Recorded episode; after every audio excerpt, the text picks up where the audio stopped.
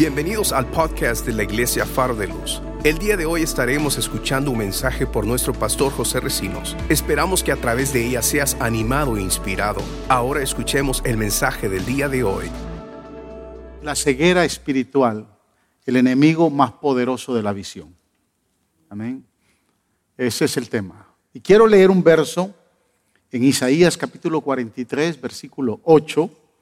Dice la palabra, Saquen al pueblo ciego, aunque tienen ojos, el pueblo sordo, aunque tiene oídos. Ahora, observe, eh, la exhortación eh, que nos da el profeta Isaías eh, revela, saquen a los ciegos y saquen a los sordos. O sea, si hay que sacar a los ciegos es porque hay un problema, no ven. Y si hay que sacar a los sordos, hay un problema. No escuchan. Entonces, ¿cuántos quieren salir hoy? ¿O a cuántos hay que sacar hoy? que no nos pase. Que no nos pase y un momento diga el Señor, háganme un favor, saquen a todos los ciegos de acá. Porque no están viendo lo que yo quiero que vean. Y saquen a los sordos porque no están escuchando lo que yo quiero que escuchen. Amén. Vamos a ver ese, ese, el contexto de ese, de ese versículo más adelante. Padre, en el nombre de Jesús, te damos gracias por darnos el privilegio de compartir tu palabra. Te pedimos que esta palabra produzca en nosotros, Señor, vida. Que esta palabra nos fructifique, nos edifique, nos exhorte y nos consuele en esta mañana. Usa tu palabra para hablar a nuestra vida. Usa tu palabra, Señor, para comunicarnos tu verdad y para que podamos afirmarnos, Señor, en tus caminos. Gracias, Padre, por tu palabra. La bendecimos, Señor. Te exaltamos a ti, porque solo tú mereces toda gloria y todo honor. En el nombre de Jesús. Amén y amén. Tome asiento, hermanos. Quiero, quiero comenzar eh, eh, eh, este mensaje haciendo dos preguntas y tal vez son dos preguntas muy serias que yo creo que usted tiene la capacidad de responder. ¿Cuántos creen que esta palabra es un libro espiritual? ¿Sí? ¿Lo cree? Amén. ¿Y cuántos en algún momento dado, cuando han leído la Biblia o han leído la palabra, en algún momento dado no, lo, no la han entendido. Levante su mano. Creo que nos pasa a todos. A veces leemos la palabra y no la entendemos. Puede ser que cuando usted esté leyendo, usted esté distraído. Y por eso es que no entendió. Pero una gran verdad es que de momento puede ser que usted, escuche bien lo que le voy a decir, que usted no entienda lo que está leyendo, porque este libro es espiritual. ¿Sí, ¿Sí me doy a entender? Y se necesita del Espíritu para entenderlo. Por eso es que hay mucha gente allá afuera que no le entiende porque no tiene el Espíritu Santo. Y hay algunos que teniendo el Espíritu Santo no aprovechan la bendición que el Espíritu Santo da. La semana pasada yo dije que una de las, de las definiciones de visión es una inspiración de ideas. Y hablé mucho de inspiración, hablé mucho de eh, el, verbo inspirar, que viene del verbo inhalar. Y, les dije que para poder nosotros tener una visión de Dios, del único lugar donde podemos encontrar eh, una visión de Dios es en su palabra. Y que esta palabra nos tiene que inspirar. Cuando usted lee, usted inhala y obviamente de ahí se produce una visión. Usted inhala palabra de Dios, inspira palabra de Dios, y entonces empiezan a surgir eh, ideas, proyectos, visiones que Dios quiere que tengan su, eh, su cumplimiento, su resultado. Ahora escuche, en lo natural, y esto lo hemos dicho varias veces, y aquellos que han estado en la certificación de coaching eh, lo, hemos, lo hemos visto ahí, en lo natural, todos tenemos una, un amplio de visión de 180 grados. Tenemos una visión de 180 grados. Pero tenemos un espacio de ceguera de 180 grados. O sea, yo no puedo ver lo que está atrás. Eh, si cambian el verso yo no lo puedo ver, si cambia el color yo no lo puedo ver, pero usted lo puede ver. Usted puede ver mis áreas de transparencia, mis áreas de ceguera. Y yo puedo ver todas sus áreas de ceguera porque yo estoy de frente a usted. Ahora, escuche, en lo, en lo natural eso es correcto, pero nosotros somos seres tripartitos. Somos seres no solo eh, carnales o físicos que tenemos un cuerpo, somos seres emocionales y somos seres espirituales.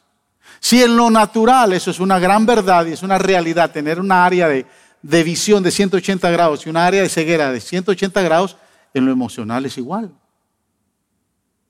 En lo emocional usted tiene una área de 180 grados. Usted solo puede ver lo que puede ver.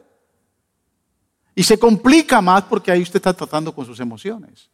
Por eso es que mucha gente es dirigida y llevada por sus propias emociones. No puede ver más allá de su emoción. Y interpreta las circunstancias que está viviendo de acuerdo a sus emociones y no de acuerdo a lo que detrás de sus emociones pudiera estar viendo.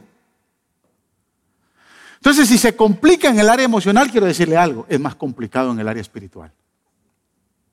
Y a esa área de 180 grados que mata y destruye una visión, la Biblia le llama ceguera espiritual. Y ahí se complica más, a no ser que esta palabra con un enfoque espiritual nos dé el pleno entendimiento para entender lo que Dios quiere que entendamos. Amén.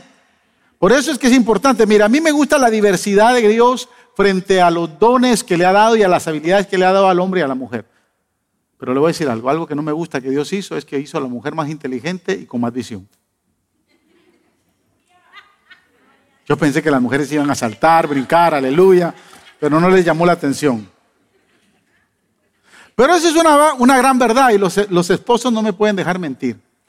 Usted entra a un supermercado, usted entra a una tienda y usted entra a comprar lo que compró y se acabó. Y si va con la esposa, cuando sale le dice la esposa, ¿te diste cuenta aquella cortinita que estaba ahí arriba? No había nada. Usted no la vio. Mire, sin ir muy lejos, el, año pasado, en noviembre, los pastores sacamos tres días eh, en un lugar.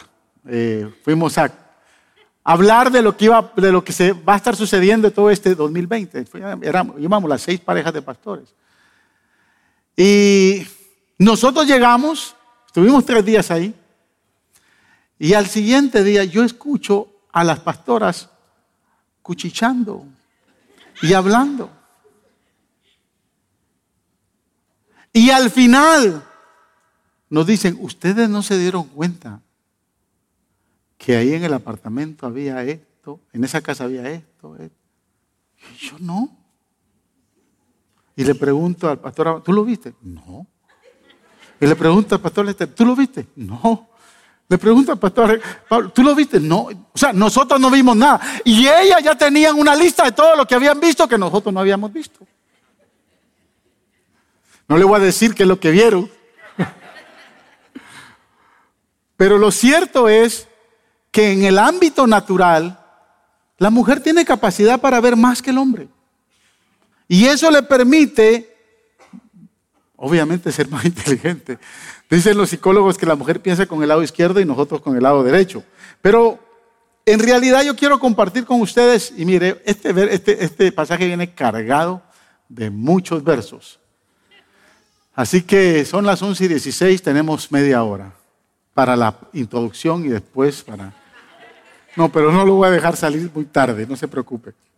Pero quiero compartir seis puntos importantes donde podamos entender que la ceguera es el enemigo número uno que puede destruir una visión. Cualquier visión que usted haya emprendido, si usted, no, si usted realmente eh, tiene ceguera espiritual, se le va a complicar. Número uno, la ceguera espiritual nos roba el entendimiento. Isaías 42, 6 dice, conduciré a los ciegos por caminos desconocidos. Los guiaré por senderos, ante ellos convertiré en luz las tinieblas. Yo quiero que usted escuche el verso. Los guiaré por senderos, ante ellos convertiré en luz las tinieblas.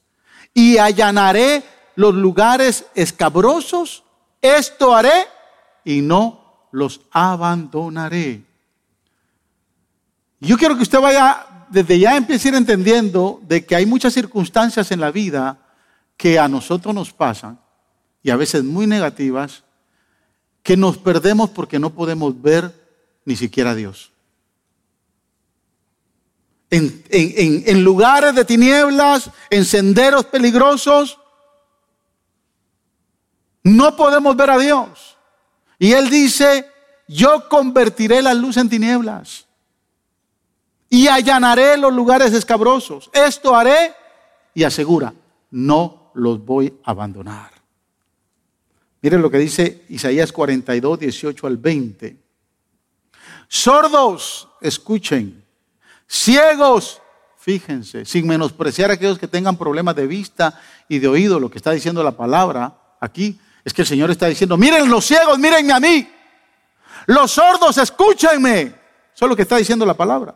¿Quién es más ciego que mi siervo y más sordo que mi mensajero? ¿Quién es más ciego que mi, enviado y más ciego que el siervo del Señor? Tú has visto muchas cosas, pero no las has captado. Wow. Tienes abiertos los oídos, pero no oyes nada. ¿No le ha pasado a usted, hermano, que a veces usted anda buscando algo en su, en su casa y anda buscándolo y anda buscándolo? Y usted dice, lo dejé acá, pero no está. Y empieza a pelear con, con Mundo y Raimundo y todo mundo, ¿no? Y solo falta que llegue la esposa y usted le dice, ahí está. ¿Le ha pasado? A mí me lo han dicho. Una vez me dijeron, tienes ciego, tienes ojos y no ves. A usted también se lo han dicho varias veces. Escuche, estos versos que leímos no está hablando de una ceguera natural. Está hablando de una ceguera espiritual. Y no hay cosa más inútil que tener ojos y no poder ver. Tener oídos y no poder escuchar. Tener una visión y no entenderla. Si usted cree que puede manejar, escuche, si usted cree que puede manejar una visión, puede administrar una visión sin entenderla, sin tener entendimiento espiritual, usted está ciego. Verso 20 dice, tú has visto muchas cosas, pero no has captado. Tienes abiertos los oídos, pero no oyes nada. Observe el verso que vimos al principio, Isaías 43, 8, porque quiero entrar a ese contexto. Dice, saquen a la gente que tiene ojos, pero está ciega, que tiene oídos, pero está sorda. Usted tiene que entender el contexto de este pasaje, porque si usted no entiende el contexto de este verso, va a encontrar muchos pretextos para seguir siendo ciego espiritualmente hablando. Mucha gente ve la Biblia, coge un texto y busca pretexto para poder entender su situación. Usted no puede leer la Biblia solo con el texto, usted tiene que entender el texto de, acuerdo al contexto.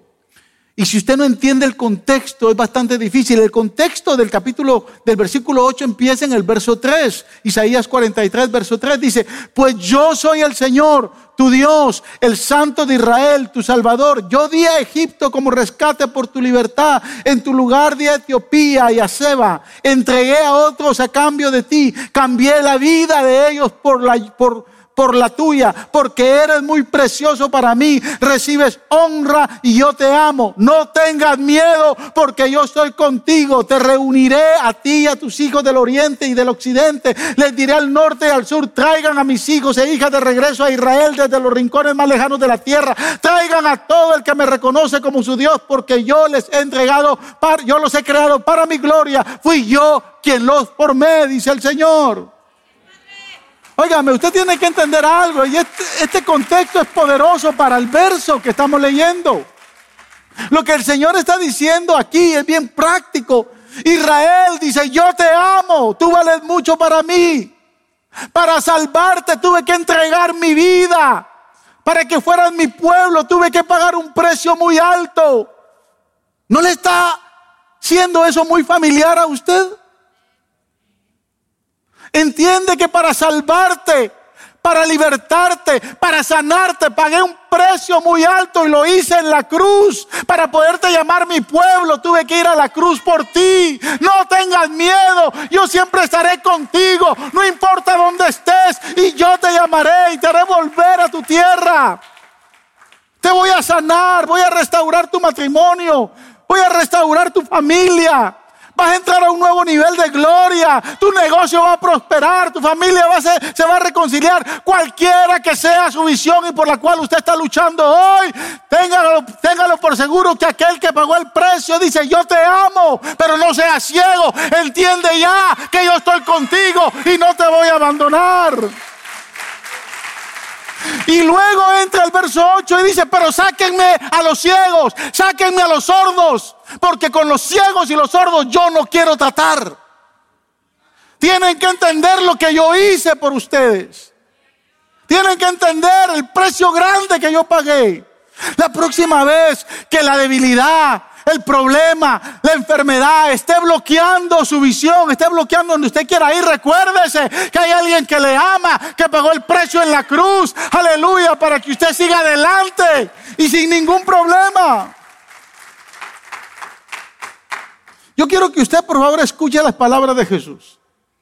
Después de que le enseñaba a la gente en parábolas. ¿Usted sabe por qué le enseñaba a Jesús a la gente en parábolas? Para que no entendieran. Mateo 13, del 13 al 17 dice, por eso les habló a ellos en parábolas. Él estaba hablando, ya, había, ya les había entregado la parábola del sembrador. Y ahora empieza él a explicarla, pero escuche. Por eso les, les, hablo, les habló a ellos en parábolas. Aunque miran, no ven. Aunque oyen, no escuchan ni entienden. En ellos se cumple la profecía de Isaías. Por mucho que oigan, no entenderán. Por mucho que vean, no percibirán. Wow. Escuche, este, este, verso me impresionó. Porque el corazón de este pueblo se ha vuelto insensible. Se les ha embotado los oídos y se le han cerrado los ojos. De lo contrario, verían con los ojos, oirían con los oídos y escuche, y entenderían con el corazón y se convertirían y los sanaría. Pero dichosos, aleluya. Pero dichosos los ojos de ustedes porque ven. Dígale al que está a su lado, codelo, dichoso mi hermano que tú ves, que tú puedes ver. Dichosos porque ven y sus oídos porque oyen. Y dice, porque les aseguro que muchos profetas y otros justos anhelaron ver lo que ustedes ven, pero no lo vieron, y oír lo que ustedes oyen, pero no lo oyeron. La ceguera espiritual nos roba el entendimiento. Nos roba el entendimiento de no creer que aún en medio de las circunstancias difíciles Jesús está ahí. Que su precio fue muy alto por amor a su pueblo. ¿Cuántos en medio de la dificultad dicen, ay, me quiero morir? No se va a morir nada. Su vida le pertenece a Jesús y Él sabe cuándo usted se va a morir. Crea que Él está con usted. No permita que la ceguera le robe el entendimiento. Número dos, la necedad produce ceguera espiritual. ¿Habrá algún necio aquí hoy? La necedad produce ceguera espiritual. Mira lo que dice Jeremías 5:21. Escucha esto, pueblo necio e insensato, que tienes ojos, pero no ven, y que tienen oídos, pero no oyen. Wow. La exhortación es fuerte. Y creo que una de las mejores maneras para poder describir a un necio es aquella explicación que nos da el libro de Proverbios en el capítulo 19, verso 3. Dice, la necedad del hombre le hace perder el rumbo. Y para colmo se irrita contra el Señor. Ah. Usted lleva un rumbo, pero por ser necio le hace perder su rumbo. Usted tiene una visión, pero por su necedad pierde la visión. Y dice, y el colmo es que hasta se enoja con Dios. Observe cómo lee la traducción viviente. La gente arruina su vida por su propia necedad y después se enoja con el Señor. la necedad destruye nuestro camino, destruye nuestra visión, porque la necedad produce ceguera espiritual. ¿Se recuerda del rey Saúl? ¿Sí? ¿Cómo se desvió de la visión? Por no obedecer al Señor. Capítulo 13 del primer libro de Samuel dice que Saúl, si usted empieza a leer desde el principio, el contexto habla de que Jonatán había invadido una, guarnición filistea, habían tenido una gran batalla, pero eso provocó al pueblo, al pueblo a la guerra y sale Saúl y sale con todo su ejército y se empieza a asustar cuando ve la cantidad de ejército que vienen con los filisteos, la cantidad de carros de guerra que traen y Samuel le dice, espérame, que yo voy a llegar a hacer el sacrificio y después de que hace el sacrificio viene la guerra. Y como empezaron a ver que había mucho armamento y que el ejército era muy grande, empezaron a temblar. Pero más temblaba a Saúl y dice que cometió el grave error de que empezó a ver y empezó a ver su reloj y, Samuel no aparecía y miraba su reloj y no aparecía y pasaban los días y se desesperó y llamó a los sacerdotes y les dijo, tráiganme los holocaustos aquí, yo voy, a, yo voy a hacer el sacrificio porque Samuel ya no va a venir. Necio el hombre. ¿Se ha topado con alguien que usted le dice, no es ahí? ahí se mantiene. No, no es por ahí. Ahí va el necio. ¿Cuántos padres a los hijos? No es este hombre, haceme caso. Ahí va.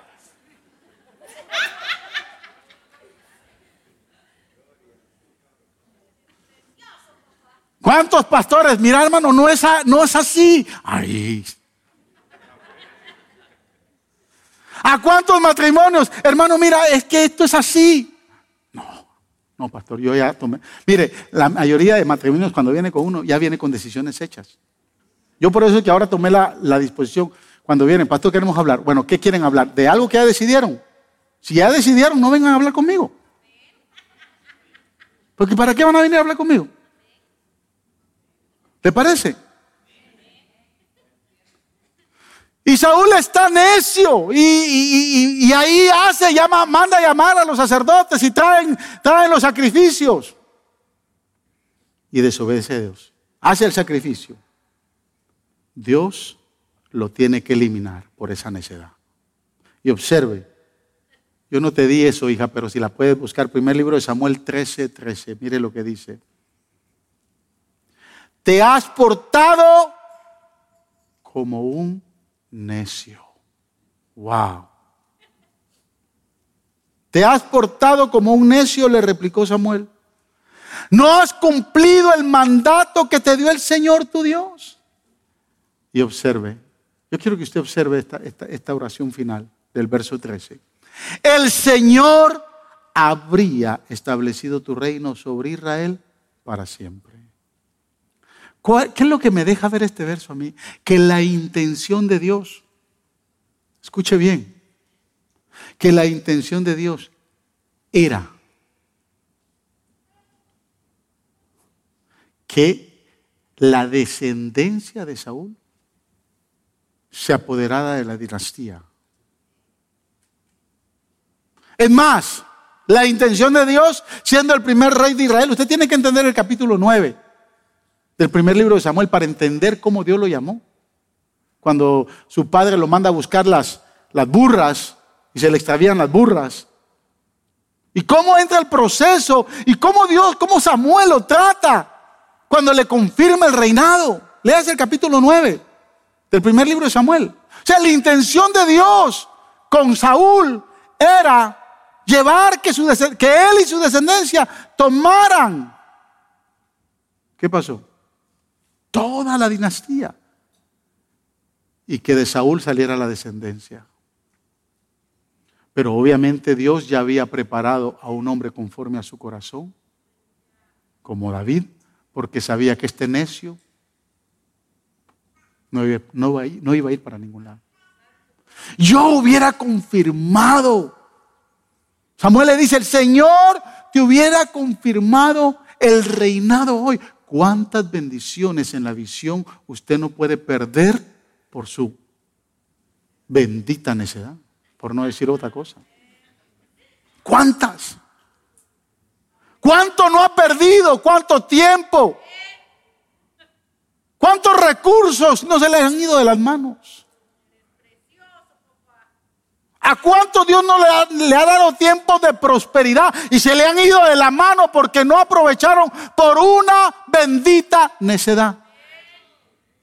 Te hubiera hecho millonario, te hubiera hecho próspero, hubiera prosperado tu matrimonio, pero como sigue el necio y necio y testarudo y cabezaduro. ¿Sí me está entendiendo? Número tres, el orgullo nos lleva a la ceguera espiritual. Mira, hay un milagro poderoso, interesante en Juan capítulo 9 donde el Señor sana a un ciego de nacimiento y los fariseos se enojan con él. Ahora, yo no sé, quiero hacerle una pregunta. ¿Cuántos de ustedes han conocido a una persona ciega de nacimiento? O sea, hay muchos ciegos, pero no son ciegos de nacimiento. Es impresionante, hermanos. Es impresionante. En el 2000, en el año 2000, yo viajé a Ecuador con un ex amigo, porque ya no es ni mi amigo, pero bueno, en ese entonces era, era mi amigo. Y viajamos a Ecuador y él, mire, yo no lo sabía, habíamos sido amigos por muchos años y yo no sabía que él tenía un hermano no vidente. No sé si en algún momento le daba vergüenza decir que tenía un hermano que era cieguito, pero él a mí nunca me lo había dicho. Hasta que llegamos a Ecuador y cuando llegamos allá me dijo, mira, Vamos a ir a la casa, no te sorprendas que eh, allá hay un muchacho, es mi hermano, él es no vidente. Lo que yo no sabía que era un cieguito de nacimiento. Pero es sorprendente. Por eso es que usted va a entender este, este pasaje bien interesante. Porque cuando uno platica con un cieguito de nacimiento, mire, en esa ocasión, cabal, llegamos un sábado en la tarde y estaba el clásico jugando el Barça y el Madrid.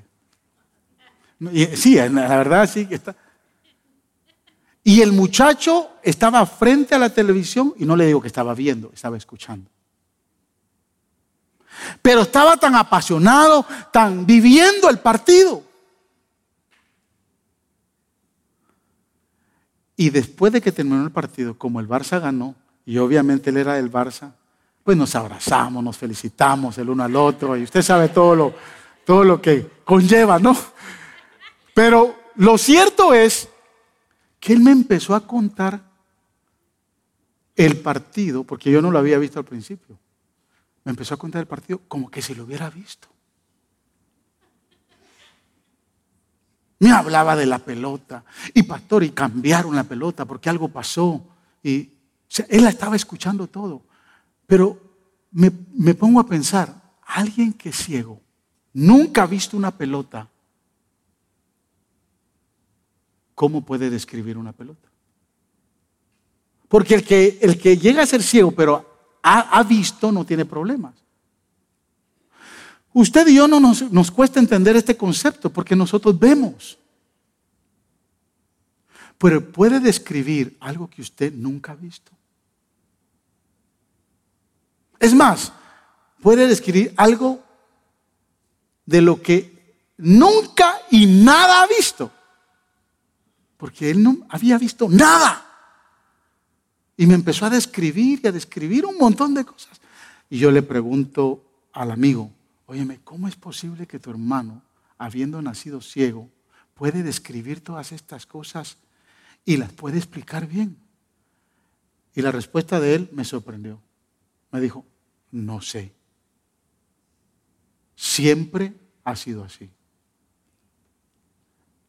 Y nosotros lo llevamos, me dijo, a una escuela de no videntes para que le enseñen el, el brighter, no sé cómo es que. Y me dijo, y todos los cieguitos de nacimiento son como él. Entre ellos empiezan a contar cosas y las describen, y las describen como son y nunca las han visto. Por eso es que usted va a entender este pasaje. Y, escuche, y va a entender el final del, del sermón. Jesús sana a este cieguito de nacimiento y se enojan con él. No sé cuántos de ustedes estuvieron en alguna iglesia donde no creen en los dones de sanidad. ¿Estuvo usted alguna vez en alguna iglesia? Yo fui miembro de una iglesia cuando era joven, iglesia centroamericana que no. Pero lo impresionante es que no creían en el don de sanidad, pero cuando alguien estaba enfermo decía, vamos a orar por él. ¿Cómo usted va a orar por alguien? Si usted no cree que... hay muchas, aquí en Houston hay muchas iglesias. No son pentecostales, para no decir la denominación. No son pentecostales, pero no creen en que hoy Dios sana. Pero oran por los enfermos. Juan 9:39.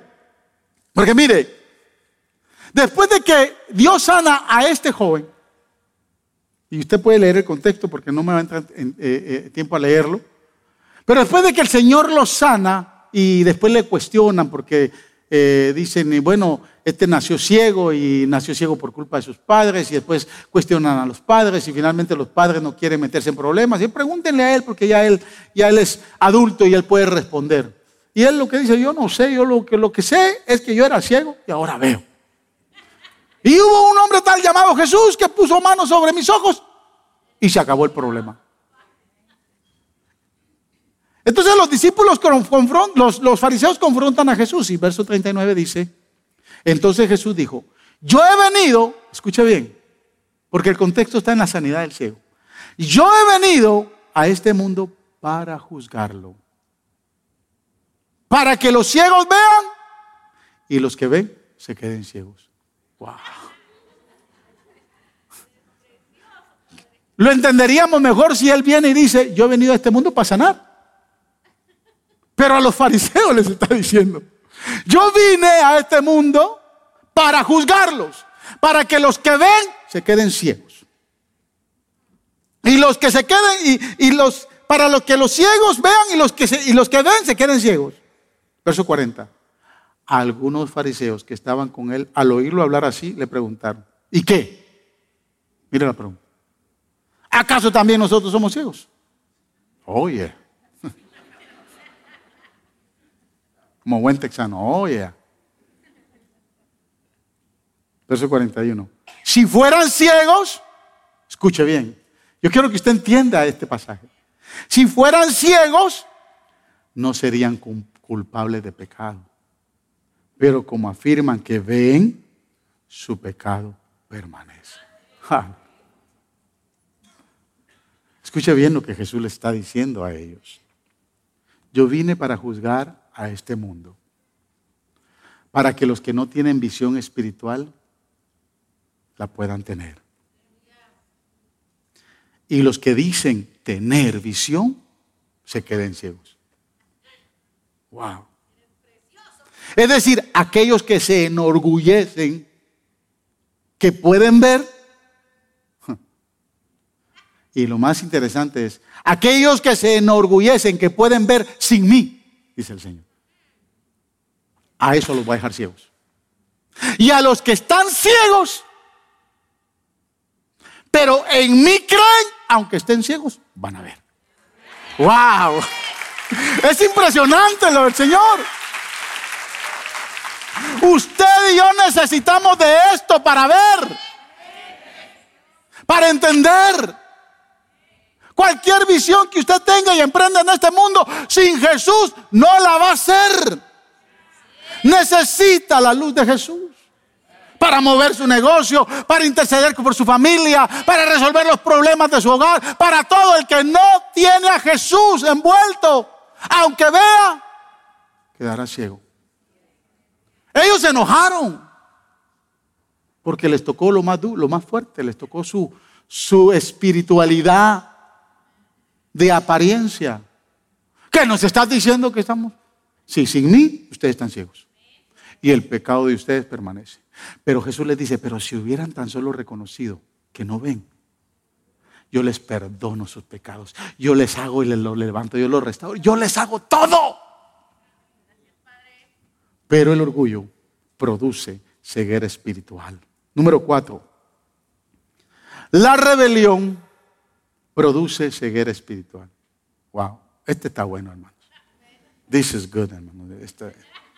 Miren lo que dice Ezequiel capítulo 12, versículo 2. Hijo de hombre, vives en medio de un pueblo rebelde. Tienen ojos para ver, pero no ven. Tienen oídos para oír, pero no oyen. Son un pueblo rebelde. El rebelde está ciego espiritualmente. O sea, Dios le dijo a Ezequiel, si usted lee el contexto, ven más, vamos al, yo no, no lo, vamos al contexto ahí. Capítulo 12 de Ezequiel. Ya leímos el versículo 1 y el versículo 2. Mira el versículo 3. Por tanto, hijo de hombre, prepara tus chivas. Prepáralo para el exilio. Y a plena luz del día, a la vista de todos, saldrás como quien va exilado sin destino fijo. Tal vez así entiendan, aunque son un pueblo rebelde, saca tu equipaje, a plena luz del día, a la vista de todos, y al caer la tarde ponte en marcha, a la vista de todos, como quien va al exilio. También en presencia de todos, abre un boquete en el muro y sal por ahí con tu equipaje. Al llegar la noche, mientras todos te están viendo, ponte en marcha con el equipaje al hombro. Cúbrete la cara para que no puedas ver la tierra, porque de ti he hecho un presagio, una señal para el pueblo de Israel. Usted tiene que entender esto. Los caldeos están por llegar. Eh, eh, Ezequiel y Jeremías son los profetas anunciando la venida de, los caldeos que se los van a llevar en cautividad por el pecado, por la rebelión de ellos. Y la visión de Dios, aquí Ezequiel la empieza a ilustrar. Le dice, para que entiendan. Yo espero que antes de que, porque yo puedo detener a los caldeos, dice el Señor. Y yo te voy a dar una visión, escucha bien, Dios puede detener cualquier cosa que pueda venir a su vida siempre y cuando usted entienda la visión. Yo puedo detenerlo y Él entonces empieza a crear, porque Dios es un Dios creativo. Y le dice, quiero que empieces a hacer una coreografía. Coge tu mochila, coge tus chivas póntelas al hombro. Sal de tu casa, sal en la mañana y después sale en la tarde. Que todos te vean. Como que te estás siguiendo estás siguiendo de viaje. Pero le dice algo importante. Pero no salgas por la puerta. Vete y haz un hoyo en la pared. ¿Para qué? ¿Para qué pastor tiene que hacer un hoyo en la pared? Para que el pueblo entienda que lo que tú estás visualizando es lo que yo te estoy diciendo que va a pasar si ellos no se arrepienten. Porque los que van a huir no van a huir por la puerta. Por la puerta van a entrar los caldeos, van a matar a sus mujeres, van a matar a sus hijos, van a matar a sus ancianos. Y muchos van a estar haciendo hoyos en las paredes para salir huyendo. O sea, el pueblo vio eso, hermanos, antes. Yo no sé si usted está entendiendo. Pero el pecado de rebelión persistió. ¿Cuántas veces han caído en un error? ¿Cuántos hemos caído en un error? O sea, caer en un error una vez no es problema. Dos veces medio la pasamos. La tercera la cuestionamos. Pero ya la cuarta, la quinta, la sexta, no, este tipo es un rebelde. Está cayendo en el mismo hoyo, en el mismo hoyo. Y tal vez la primera experiencia fue un alerta. Tal vez la primera experiencia fue una imagen de lo que puede suceder.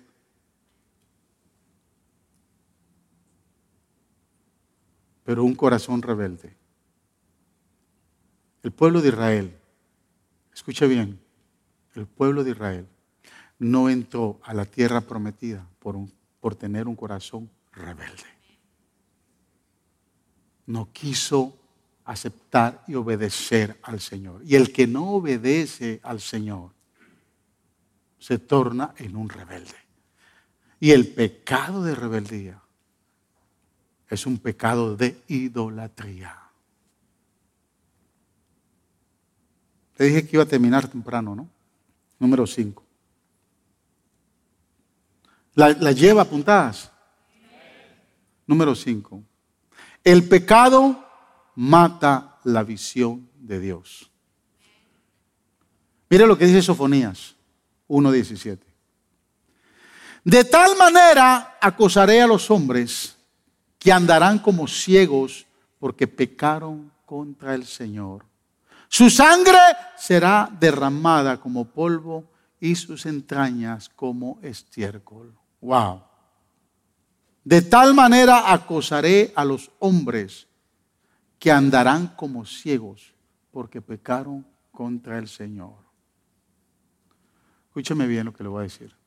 La única razón por la que muchos no entienden la visión de Dios es porque continúan en su mismo pecado.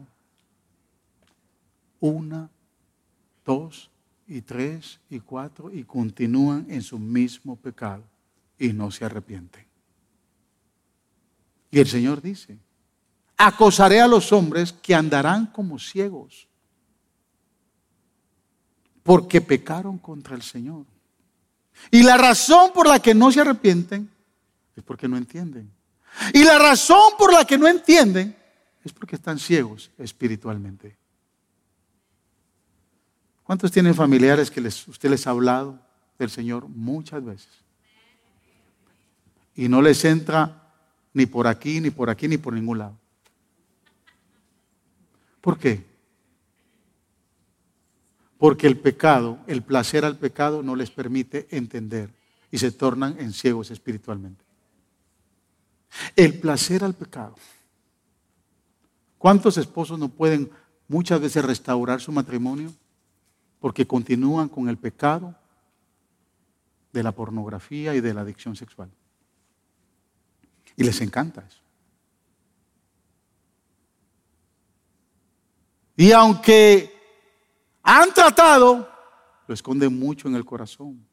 Y como es un deleite, no entienden que están afectando a la esposa, a los hijos, porque están ciegos espiritualmente. El que se mantiene continuamente pecando no va a entender. Y no entiende porque se deleita en su pecado y porque se deleita en su pecado, está ciego espiritualmente. Y es muy difícil tratar con una persona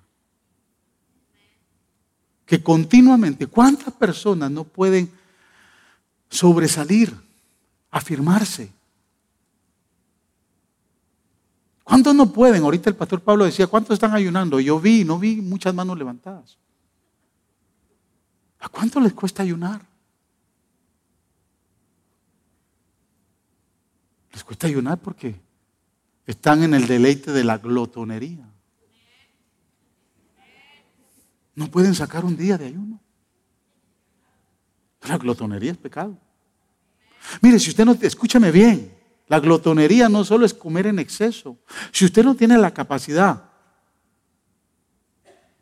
para no no poder dejar de comer un día, usted es un glotón. Porque le está ganando más la carne y por eso es que la glotonería se torna en pecado, porque la carne y el deseo carnal de comer. Y yo sé que todos tenemos nuestras comidas exquisitas. ¿Y usted cree que a mí no me da tentación? Hoy en la mañana le estaba haciendo, un hermano me comprometí porque estaba, estaba pasando una, una situación de salud y entonces le dije, mira, si tú comes mi avena, te aseguro que esto se te va a resolver. Y se, y se la hice y después le traje todo lo. Y escúcheme, por los últimos cinco años, eso es mi desayuno todos los días. Mi mujer no tiene problemas conmigo. Yo puedo comer lentejas todos los días. Pollo al grill todos los días. No, no tengo problema. Yo no soy piqui para la comida. Pero esa avena es mi delicia. Más como yo la preparo. Y yo como me había comprometido, estaba preparando. Y, el diablo me decía, mm, está rica, ¿no? Si le meto mano a esa avena, soy un glotón. Pero yo estoy comprometido con Dios. Y con mi ayuno que lo llevé hasta hoy. Porque yo vengo ayunando antes que usted, semanas atrás. La carne, los deseos de la carne, continuamente nos hacen pecar en contra de Dios. Y por cuanto nos hacen pecar en contra de Dios, no nos permiten avanzar. A muchos no les permite ayunar, a otros no les permite orar, a otros ni siquiera les permite leer la palabra, a otros ni siquiera les permite comprometerse con Dios. El pecado del afán. Hermano, ¿se quiere comprometer al ministerio de servidores? No, no tengo tiempo, hermano, porque para eso hay que estar todos los días acá cuando nos toca servir. Yo, yo, yo tengo que trabajar mucho. El pecado del afán, hacer más plata. ¿Sí me está entendiendo? Lo que puede detenernos en la visión. Usted no se imagina lo que la ceguera espiritual puede causar en su vida. Puede enfermarle en el área física, emocional, mental y espiritualmente. Porque lo único que puede producir entendimiento es este bendito libro. Lo único que puede producir entendimiento es la palabra de Dios. Para terminar, número 6. Ya deje de estar hablando tanta calamidad, pastor. Denos algo bueno antes de irse. Sexto punto. Jesús nos abre los ojos espirituales para caminar en la visión. Aleluya. Es Él el que nos abre los ojos espirituales. Y quiero leer un pasaje bien poderoso. Marcos capítulo 8, versículos 22 al 23. Mire cómo el Señor trabaja. Marcos 8, 22 al 26. Cuando llegaron a Bethsaida, algunas personas le llevaron un ciego a Jesús y le rogaron que lo tocara. Él tomó de la mano al ciego y lo sacó fuera de la ciudad, fuera del pueblo. Después de escupirle en los ojos, wow, Señor, está bravo el Señor. ¿eh? ¿Alguien le ha escupido en la cara? ¿Le gustaría? ¿Y si es el Señor? Ah, ¿no? Dice, después de escupirle en los ojos y poner las manos sobre él, le preguntó, ¿puedes ver ahora? ¿Por qué le pregunta? Porque quiere que le conteste. Cuando usted pregunta, usted quiere que le conteste, ¿no? Él quiere escuchar. Él quiere escuchar lo que lo que, lo que tiene que decir este hombre. Y le pregunta, ¿puedes ver ahora? Verso 24. El hombre alzó los ojos y dijo, veo gente, parecen árboles que caminan. Entonces le puso de nuevo las manos sobre los ojos y el ciego fue curado. ¡Wow! Recobró la vista y comenzó a ver todo con claridad, todito con claridad. Jesús lo mandó a su casa con esta advertencia, no vayas a entrar en el pueblo. La versión Reina Valera dice, no se lo digas a nadie. Ahora, usted tiene que entender este pasaje con su contexto. Porque el contexto tiene tres conceptos bien interesantes. Recuérdese que este hombre, aquí no dice la escritura si era ciego de nacimiento o no, pero era ciego. Y más o menos el Señor lo sana de la misma manera que en Juan capítulo 9. Solo que aquí no hace lodo, sino le escupe en los ojos, le pone la mano por primera vez y él dice, Jesús le pregunta, ¿qué ves ahora? Veo a los hombres como árboles. Y después vuelve, le pone la mano la segunda vez. Y entonces ve con claridad, el Señor lo sana. Ahora yo quiero que usted entienda este pasaje, porque alguien, es interesante, ¿no?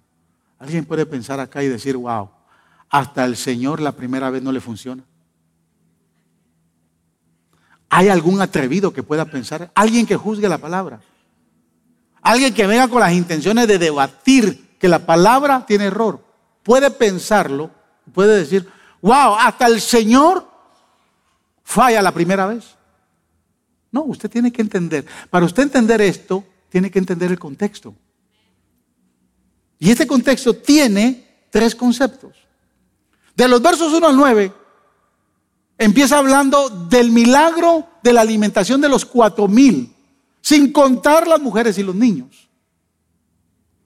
Luego los versos del 10 al 12, habla que ellos embarcan y van a la región de Damalnuta. Es una región que todavía no es, es cuestionable en cuanto a los mapas geográficos que existen.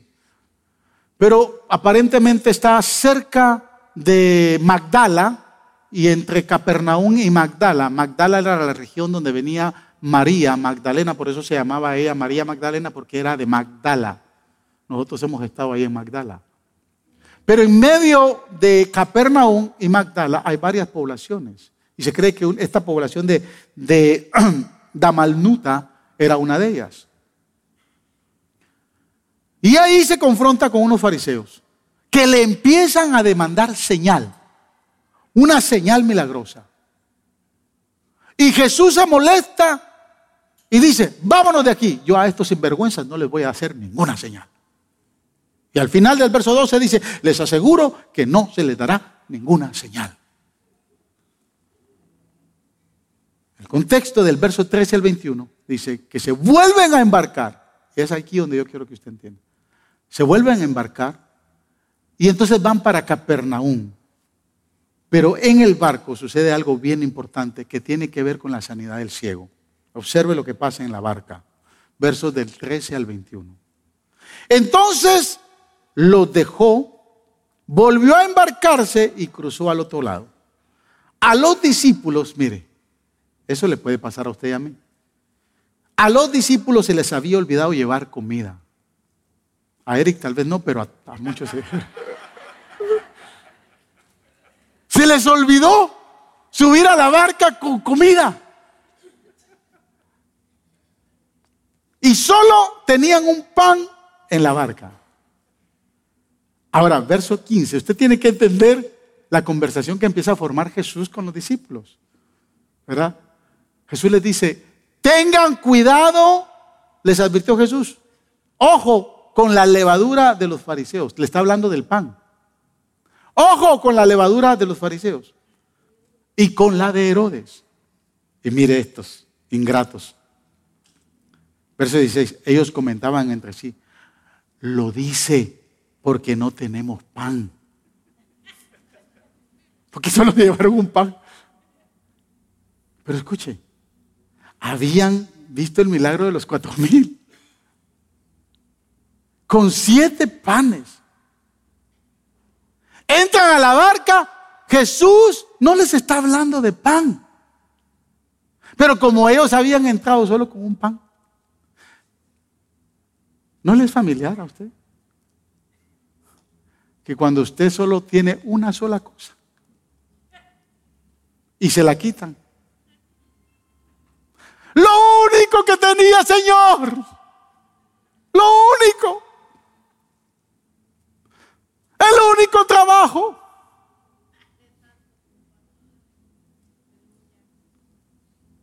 Y el Señor hablando de otra cosa y usted. metido en su afán de lo único que tiene. Un solo pan.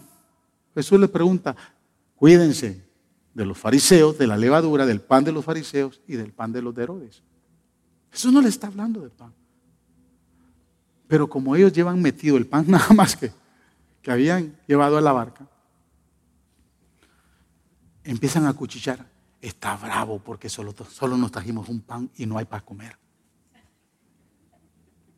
Verso 17, al darse cuenta de esto, Jesús les dijo, ¿por qué están hablando que no tienen pan? Y escuche, no, todavía no ven, todavía no ven. Dígale que está a su lado, todavía no ves, hermano. todavía no ven ni entienden. Y le dice algo que si a usted no lo dice y a mí nos vamos a enojar tienen la mente embotada. Wow, esto es fuerte. Yo no sé si eso. Alguien le ha dicho a usted, parece que tiene sesos, que, no tiene sesos en la mente. ¿Le lo han dicho? Hermana, se lo ha dicho a su esposo, parece que. Y hay esposos que son bien maliciosos, ¿no? ¿Qué tenés en la mente, mujer? Son maliciosos, hermano. Repréndalo.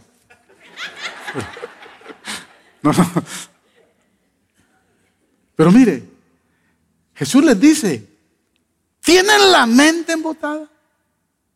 Es que tienen ojos, pero no ven. Y oídos, pero no oyen.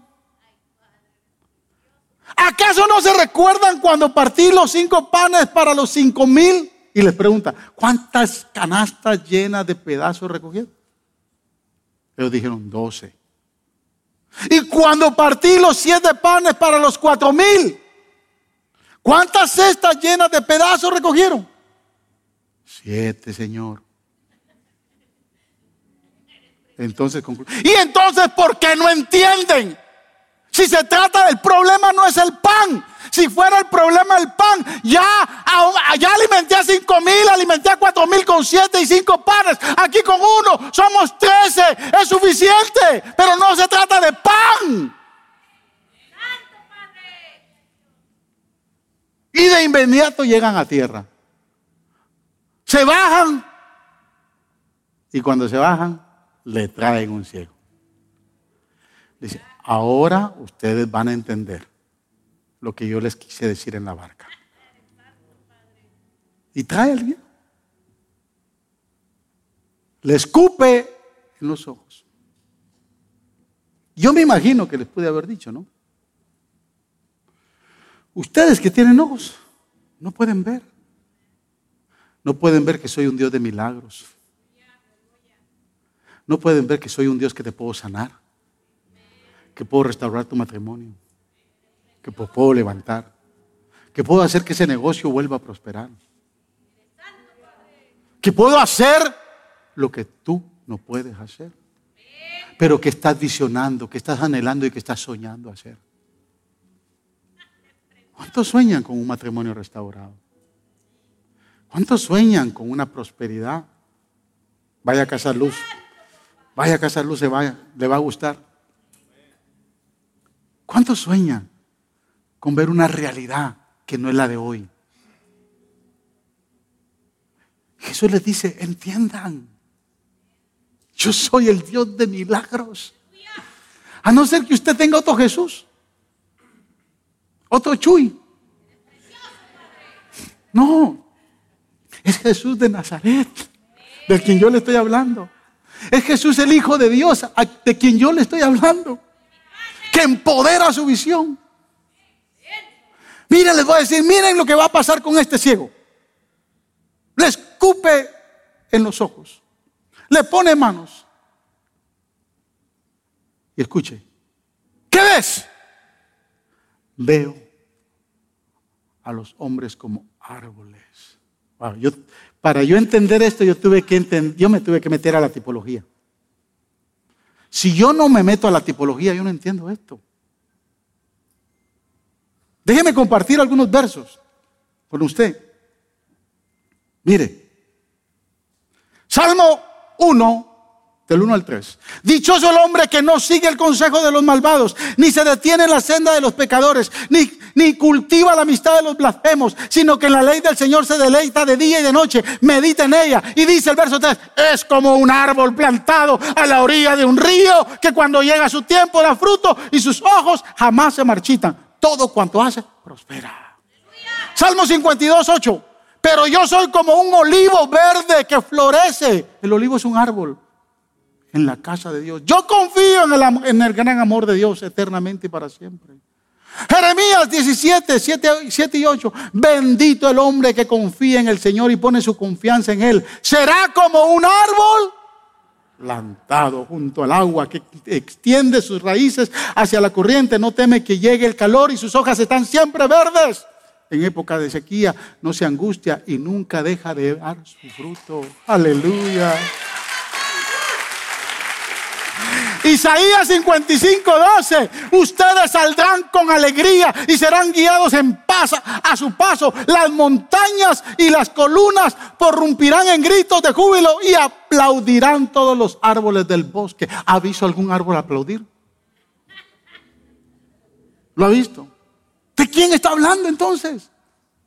Zacarías 4 del 11 al 14. Entonces le pregunté al ángel, ¿qué significan estos dos olivos? O sea, dos árboles de olivo a la derecha y a la izquierda del, candelero. Y también le pregunté qué significan estas dos ramas junto a los ramas de olivo junto a los, a los dos tubos de oro por lo que fluyen el aceite dorado. El ángel me respondió, ¿acaso no sabe lo que significan? Y mire la respuesta.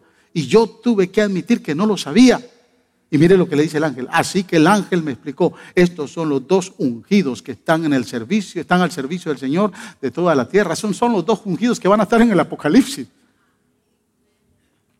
Quiero decirle que los árboles en la Biblia representan a los hombres. ¿Qué es lo que está haciendo el Señor? Le está dando una lección a sus discípulos. Wow, ustedes no entienden todavía. Les voy a mostrar que yo puedo abrir los ojos espirituales como puedo abrir los ojos físicos. Le pone las manos la primera vez que ves. Veo como árboles. Ya está viendo, pero está viendo. Abre su ceguera espiritual. Le pone la mano la segunda vez y le abre su visión física. No podemos caminar una visión si no tenemos clara una visión física, pero también una visión espiritual. Y hoy Jesús quiere abrir visión espiritual. Cualquiera que sea su situación. Donde quiera que usted esté hoy. Si no está entendiendo, venga, póngase de pie. Venga que el Señor le va a escupir en los ojos ahorita. Yo no sé cuántos Mire, le voy a decir algo. En lo que van pasando. Quiero decirle algo. Quiero darle este testimonio. Se lo quiero dar con, toda, con todo mi corazón. Hoy estamos en el 2020. Yo le dije el otro día que, nosotros con mi esposa estamos, estamos siendo atacados desde las profundidades del infierno. Porque el tema de mi esposa es, un tema espiritual y muy fuerte. Pero ¿sabe qué me hacía pensar el Señor? En esta semana, yo tuve que irme 30 años atrás, cuando empezamos a pastorear. Empezando a pastorear en el 90. Mi esposa tuvo una situación muy difícil. Y la única que puede dar testimonio aquí de lo que empezó a pasar en la iglesia de mi hermana Elisa. Porque la iglesia después de que pasó eso, la iglesia empezó a crecer. Año 2000. Mi esposa vuelve siendo a ser golpeada por una situación fuerte. Y el año de mayor crecimiento que tuvimos en la iglesia de Nueva York fue en el año 2000. Año 2010, hace 10 años. Mi esposa vuelve otra vez a ser atacada. Y ahora más difícil con cáncer. Pero el 2010 fue el de mayor crecimiento. O sea, cuando hablo del mayor crecimiento después de los seis, cuatro años que teníamos. Y hoy estamos en el 2020 y mi esposa vuelve otra vez. Yo le ayunaba y le oraba al Señor y me no te has dado cuenta lo que viene. Gracias, Padre. Yo los he cubierto. No temas. No temas. Estaba orando en la capilla el jueves en la mañana, eran como las cinco y pico. Y una pastora de República Dominicana me manda un texto. Y cuando lo leo y, me manda una palabra, yo digo, wow, caí en cuenta. Hay que tener visión espiritual para tiempos de angustia. De lo contrario, la visión se, se termina o se puede obstaculizar Usted tiene que aprender a reconocer que no se trata de su problema hoy, se trata de lo que Dios quiere hacer. Y por eso le está permitiendo pasar esa circunstancia. Porque Dios quiere que usted llegue a donde usted eligió ir. Que usted llegue para donde Dios lo está encaminando. Cualquiera que sea la visión. Pero no permita que la ceguera espiritual lo ciegue por un pedazo de pan. Por algo que no tiene sentido. Por algo que no vale nada frente a la gran visión que está frente a usted.